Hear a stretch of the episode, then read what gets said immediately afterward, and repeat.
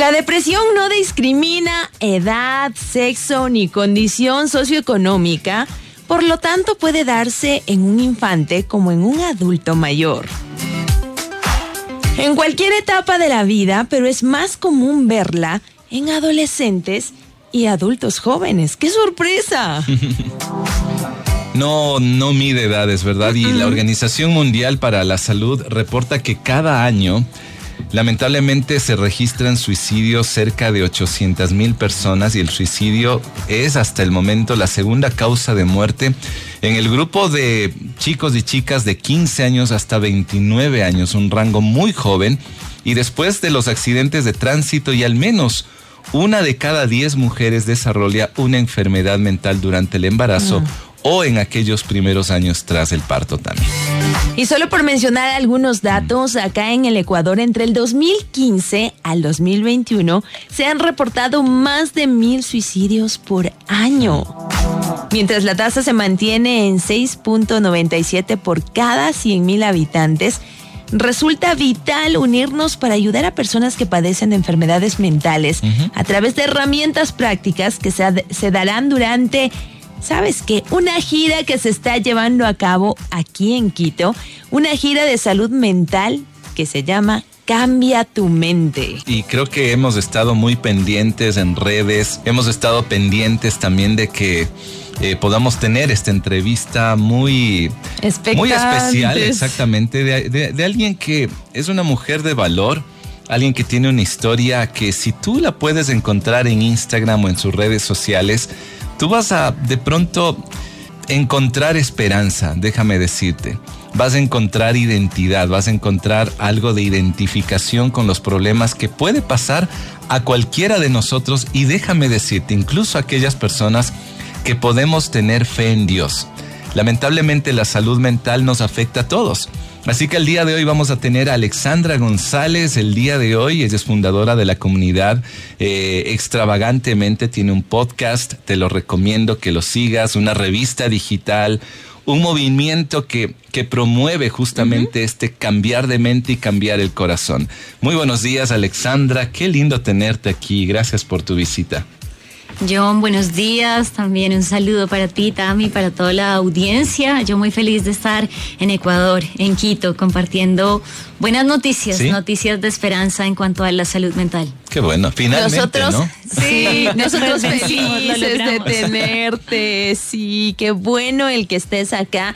Bueno, Quito es la sede de la gira de salud mental Cambia tu mente. ¿Cuál es el objetivo de esta gira? Bueno, el objetivo eh, hay dos principalmente. Eh, todo nace de, después de la publicación de mi segundo libro que se llama Cambia tu mente y el subtítulo es Aprende el arte de pensar bien y comprueba que la vida es bella. Mm. Yo sé que se puede pasar del dolor a la sanidad, a la esperanza, a la libertad. Sé que se puede pasar de las cenizas a la vida, pero la clave está en aprender el arte de pensar bien y el arte se aprende y se perfecciona. O sea, Miguel. Ángel no pintó la capilla Sixtina en un día. Un día, claro. En cuatro años, todos los días, pintando más, más y más. Corrigiendo, puliendo. Exacto. Así que bueno, el objetivo número uno es enseñar el arte de pensar bien, porque yo pasé hace más de 10 años de tener eh, depresión clínica.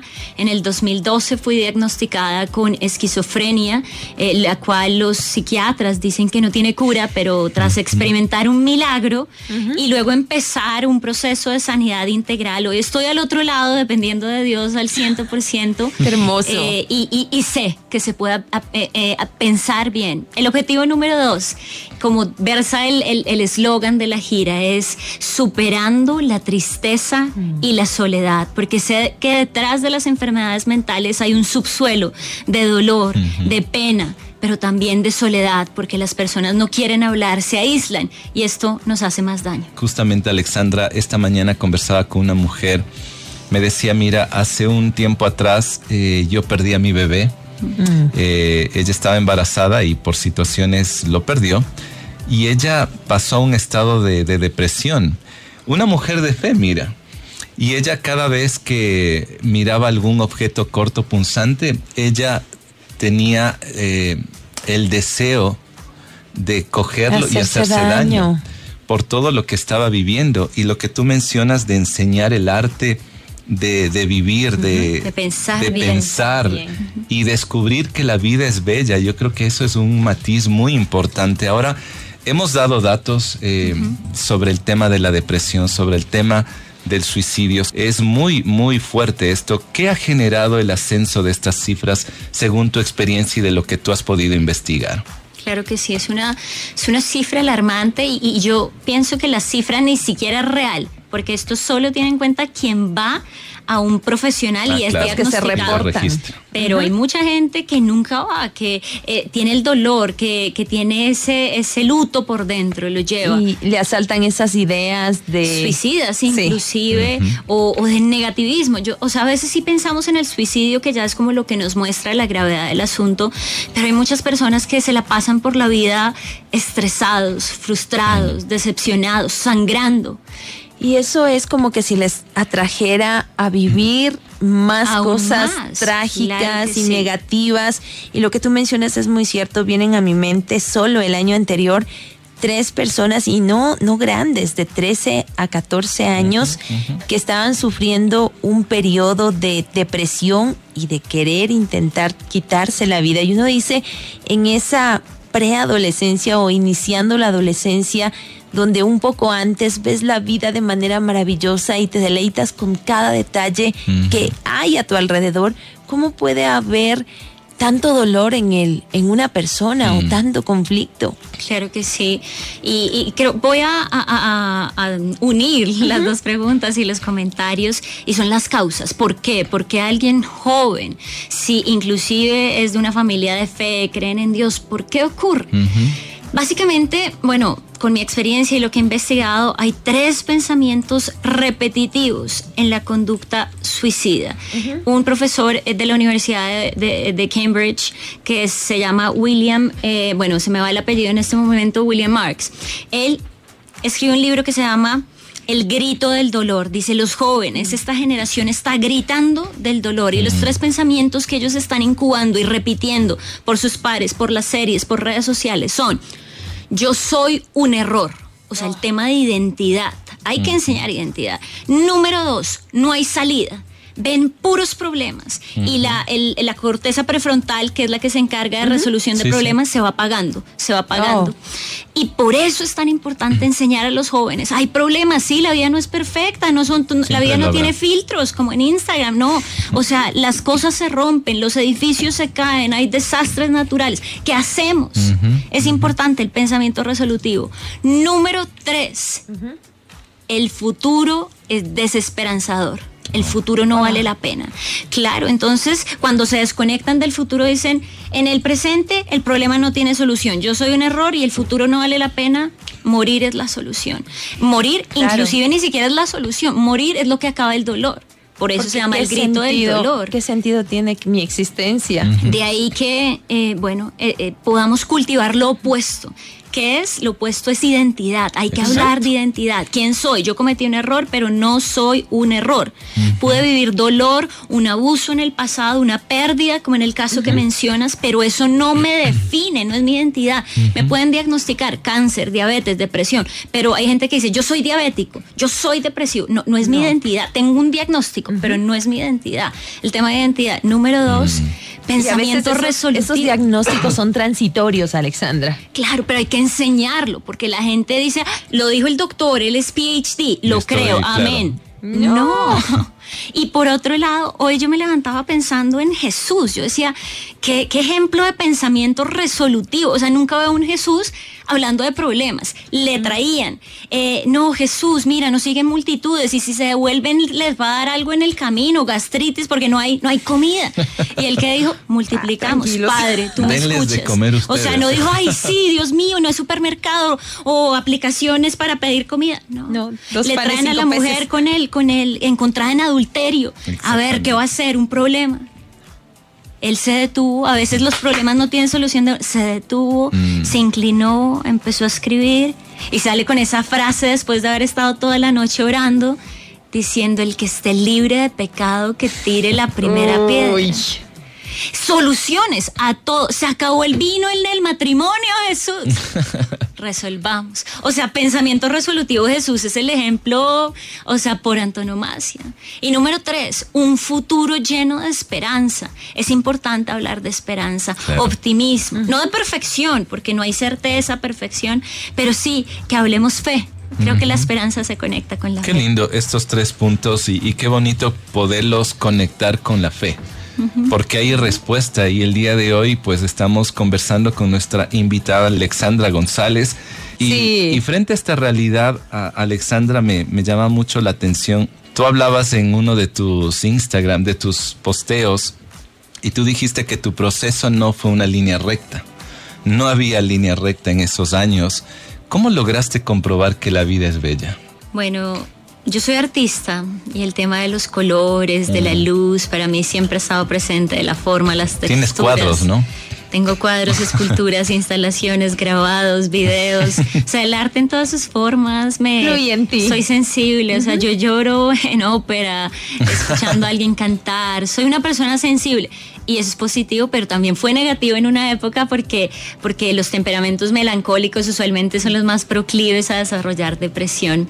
Pero, pero en esa época, cuando yo estaba minada de pensamientos negativos, de depresión, yo veía la vida en blanco y negro. Mm. En blanco y negro es como yo lo defino, lo que para otras personas les da ilusión, la familia, casarse. Para mí no, o sea, para mí era eh, había dejado minar mi cabeza de tanto pensamiento negativo, de dolor, vivencias del pasado, cero renovación de mi mente y, ya la ilusión se estaba yendo, estaba desapareciendo. Y la luz, sabemos que la luz es lo que trae color. Así es. O sea, la luz es algo maravilloso, se estaba yendo. Entonces, en el 2012, cuando ocurre mi milagro, ese punto en donde me encuentro con Dios y soy libre de delirios y alucinaciones, empezó un poquito de luz así como dicen las personas, la luz al final del túnel, un poquito, y empezó a ver un poquito de color, mm. el amarillo, más de luz, el azul, el fucsia, el rojo, ¿eso qué es? Psicoterapia, empecé a amar mi cuerpo, empecé mm. a hacer deporte, un poquito más de luz, leía la Biblia, pero ya con, no por religiosidad, sino porque decía, ahí está la respuesta, cuando estoy llorando, aquí debe haber algo que me hable de gozo, que me hable de vida, que me hable de paz. Y empecé un poquito más de luz, un poquito más de color. Un poquito más de luz, un poquito más de color. Tal vez había recaídas y como que se me iba la luz y yo, pero yo, sé que está el color rosado, yo sé que está el color amarillo, vamos otra vez a buscarlo. Y, aprendí a no vivir sola aunque la vida es ah. personal, somos seres sociales. Sin duda. Eh, para la felicidad, compartir la felicidad con, personas de valor, eh, cultivar amistades, cultivar una relación con un Dios vivo, con mi psicoterapeuta, perdonar. Y ha sido un camino. O sea, la gente dice, dame una clave. Yo digo, no puedo, son muchas. Porque, porque es una receta y una receta no se hace solo con un ingrediente, sino con muchos. Y depende de cada persona también. Es, yo diría, el camino es personalizado también al, momento que, que entre ese poco de luz y tú vas viendo esos colores, cada uno irá descubriendo de acuerdo a todo lo que le está rodeando, ¿no? Y de acuerdo a lo que está viviendo. Así es, somos seres complejos, altamente complejos, diferentes. Inclusive, yo siempre digo, un papá o una mamá teniendo tres hijos, en el caso hipotético de que los padres se divorcien, los tres hijos van a tomarlo diferente. Uno puede decir, fue culpa mía, y yo he escuchado esos casos. Otro va a decir, esto se supera, yo salgo adelante. Y el otro se va a poner a llorar y va a decir, se me acabó la vida. Son tres perspectivas diferentes para un una hecho misma familia, idéntico. Una misma familia que uno diría, no, pero es que los tres tuvieron la misma vivencia. Sí, pero los tres tienen diferentes personalidades, diferentes mm. diseños, diferentes maneras de, vida, ver la vida. Claro, diferentes etapas. Entonces, ahí es cuando eh, es importante tener casos que nos inspiren, pero saber que el camino es personal, que la vida es personal y la mente es personal. Alexandra, tú topas el, punto social y ese primer punto para el ser humano es la familia. Leía, y si no sé si me equivoco, si fue tu padre el que escribió hace poco una carta a una jovencita que decía, quiero pedir permiso al entrar a tu, a tu habitación, tal vez luego de escribirte yo salga y nunca más te vuelva a mirar. Y hablaba de, hacia una chica que sufría de depresión y él contaba el caso de su propia hija que, fuiste tú. en esta compañía para una persona que se puede sentir sola, abandonada, sin identidad, tal vez por infidelidad, porque tal vez los hijos eh, se fueron, por tantos otros factores.